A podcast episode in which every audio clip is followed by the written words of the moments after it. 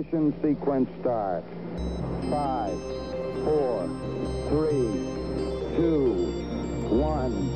Liftoff. We have a liftoff. Bonjour à toutes et à tous et bienvenue dans ce nouvel épisode spécial de Futura dans les étoiles.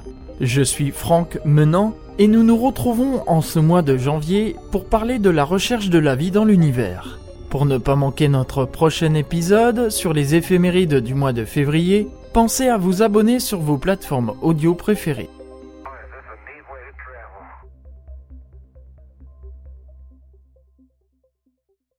Il nous est tous arrivé, en nous promenant sous un ciel étoilé et en contemplant l'immensité du cosmos, de se demander si nous étions les seuls êtres vivants dans l'univers.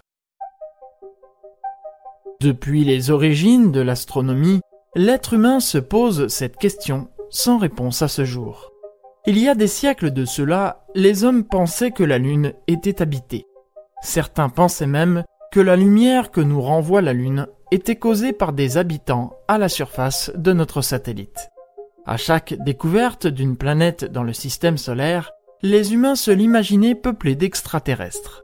Ces rêves ont alimenté les théories les plus folles jusqu'à dire que des êtres d'une autre planète se seraient posés sur Terre. Grâce à la conquête spatiale et aux sondes lancées dans l'espace, nous avons pu étudier les planètes du système solaire et constater que la banlieue terrestre semblait manifestement dénuée de vie. Pour découvrir une éventuelle trace d'existence extraterrestre, il aurait fallu chercher au-delà de notre système solaire, affirmaient alors les astronomes. En 1995, deux astronomes découvrent la première exoplanète, c'est-à-dire une planète située en dehors du système solaire. Et plus d'un quart de siècle plus tard, nous en sommes à plus de 5000 exoplanètes découvertes. Or, qui dit planète dit que celles-ci peuvent potentiellement être habitées. Mais attention, la vie telle qu'on la connaît a besoin de conditions bien particulières pour s'épanouir. Pour qu'une planète soit habitable, il faut que celle-ci se trouve près d'une étoile pour recevoir sa chaleur et sa lumière, mais l'équilibre à trouver est ténu. Trop proche, il y ferait trop chaud, comme sur la brûlante Mercure, Trop loin et les températures glaciales empêcheraient l'eau de circuler à l'état liquide. Il faut également que l'exoplanète soit une planète tellurique et non pas gazeuse. Dans le cas contraire, l'absence de sol en dur empêcherait toute forme de vie d'y gambader.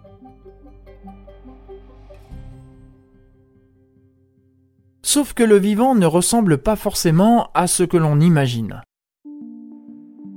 À la fin des années 1960, des scientifiques découvrent les extrémophiles. Ces formes de vie se développent en milieu hostile, là où toute forme de vie semblerait normalement impossible. Par exemple, les rifia, qui sont des vers géants vivant près des cheminées volcaniques sous-marines, se nourrissent du soufre provenant de ces cheminées. Cette découverte remit en question la façon dont nous recherchions la vie dans l'univers. Alors que les astronomes avaient délaissé la banlieue terrestre pour aller mener leur exploration autour d'autres étoiles, l'existence d'extrémophiles démontre que des organismes vivants pourraient potentiellement exister au sein même de notre système solaire. Il n'est pas impossible, par exemple, que l'eau qui jadis coulait sur la planète Mars se soit retirée sous forme liquide dans les profondeurs de la planète et que des organismes vivants y nagent à notre insu. De même qu'Europe, une des nombreuses lunes de Jupiter, recouverte de glace, pourrait abriter sous sa surface un océan liquide. Si les astronomes continuent donc de chercher aux confins de l'univers, ils ne négligent plus notre banlieue terrestre. Si on a tendance à rechercher des êtres proches de l'humain, il ne faut pas oublier que la vie peut être infiniment petite, à l'instar des microbes. Même si certains phénomènes se produisant sur Terre sont parfois inexpliqués, à ce jour, nous n'avons eu aucune manifestation ou contact avéré avec une civilisation extraterrestre. Cependant, en 1959, fut lancé le programme SETI, qui regroupe des projets scientifiques essentiellement américains, dont l'objectif est de détecter la présence de civilisations extraterrestres avancées présentes dans d'autres systèmes solaires car selon certains scientifiques, l'humain ne serait pas la forme de vie la plus intelligente. Il est bien possible que des civilisations soient beaucoup plus avancées que la nôtre. et si elles ne cherchent peut-être pas à communiquer avec une autre civilisation habitant une autre planète, leur présence reste détectable. Tout comme la nôtre, émet délibérément ou non de nombreux signaux dans l'espace, ondes radio, télévision, satellites. Dans une conférence donnée par le journaliste scientifique Alain Sirou, et à laquelle j'ai assisté, celui-ci déclarait que nous cherchions à prouver que nous ne sommes pas seuls dans l'univers. Or, il faudrait prendre le problème dans le sens inverse. Quand on voit l'immensité du cosmos, dont on ne connaît que seulement 10%, comment la vie aurait-elle pu se développer uniquement sur notre planète? Selon certains astronomes, les instruments que nous utilisons pour la recherche de vie dans l'univers ne sont pas encore assez puissants.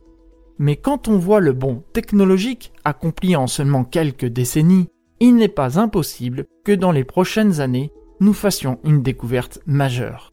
Tous les regards se tournent alors vers le télescope spatial James Webb, dont les découvertes s'annoncent très prometteuses. C'est tout pour cet épisode. Merci d'avoir écouté Futura dans les étoiles.